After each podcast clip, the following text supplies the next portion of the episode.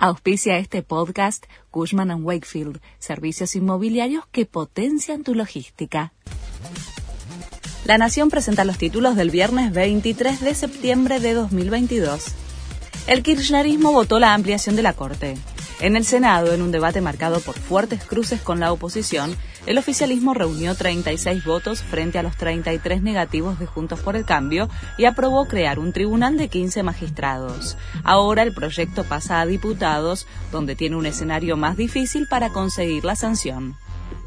Cristina Kirchner ejerce su propia defensa en la causa vialidad. El doctor Beraldi seguirá desarmando las mentiras de Luciani y Mola y desde las 11 ejerceré mi propia defensa de acuerdo al artículo 104 del Código Procesal, anticipó la vicepresidenta en su cuenta de Twitter. Hoy es la última jornada de alegatos de la defensa de la exmandataria. El lunes será el turno de la defensa de Lázaro Báez. Aumenta el subte 40%. Después de más de tres años de congelamiento, la tarifa pasa a costar 42 pesos y el premetro 15. Continúa vigente el descuento de la red sube y el beneficio para pasajeros frecuentes. Los rusos escapan del reclutamiento de Putin.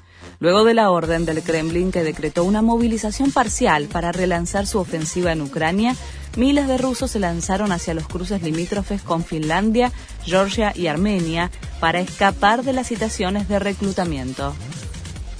Roger Federer se despide del tenis profesional.